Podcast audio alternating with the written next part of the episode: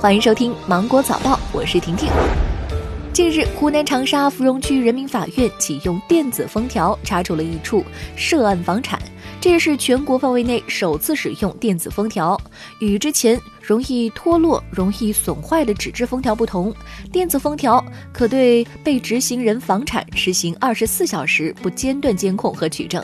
当有人试图破坏封条时，设备会立即播放法院的警告语音，并拍下破坏者的照片，及时传到执行法官手机上。教育部将多举措提高教师社会地位。教育部部长陈宝生日前表示，要大力营造尊师重教的社会氛围，提高教师社会地位。二零二零年要解决义务教育教师工资待遇的问题，全面清理和规范针对教师的各类督查、检查、考核、评比、各种报表填写、抽调借用教师等行为。自一月一号收费公路联网收费系统切换以来，针对出现的部分省份系统运行不稳定和通行费费率变化的问题。交通运输部有关负责人表示，要确保联网收费系统稳定运行，计费准确无误。对于媒体报道或者是公众投诉的问题，逐个核实情况，对确认多收费的，足额及时退还车主。家用电器安全使用年限系列标准昨天发布，确定了冰箱、空调的安全使用年限为十年，洗衣机及干衣机、细油烟机、燃气灶、电热水器的安全使用年限为八年。我国主要家电首次有了专业的寿命标准。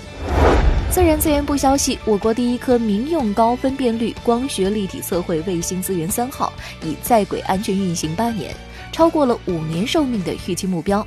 卫星数据不但服务国内，还向四十多个国家和地区提供了技术和信息服务。日前，广西南宁市第二人民医院安检通道正式投入使用。据医院安保科中队长黄明表示。开展安检工作首日就查获了刀具十余把，包括水果刀、剪刀及一把管制刀具。如果有患者或者是家属需要使用水果刀，医院呢也有提供。医院副院长表示，这一举措是为了保障患者的就医环境以及医护人员的人身安全。南京邮电大学昨天通报说，经过学校研究，撤销张红梅专业技术职务，撤销其教师资格，解除与其人事聘用关系。二零一九年十二月二十六号，南京邮电大学硕士研究生谭大伟在实验室意外身亡。多名学生反映，谭大伟导师张红梅存在对学生进行人身攻击，甚至人格侮辱的情况。苹果官网以旧换新价格暴跌，XS Max 最多抵值三千七百五十元。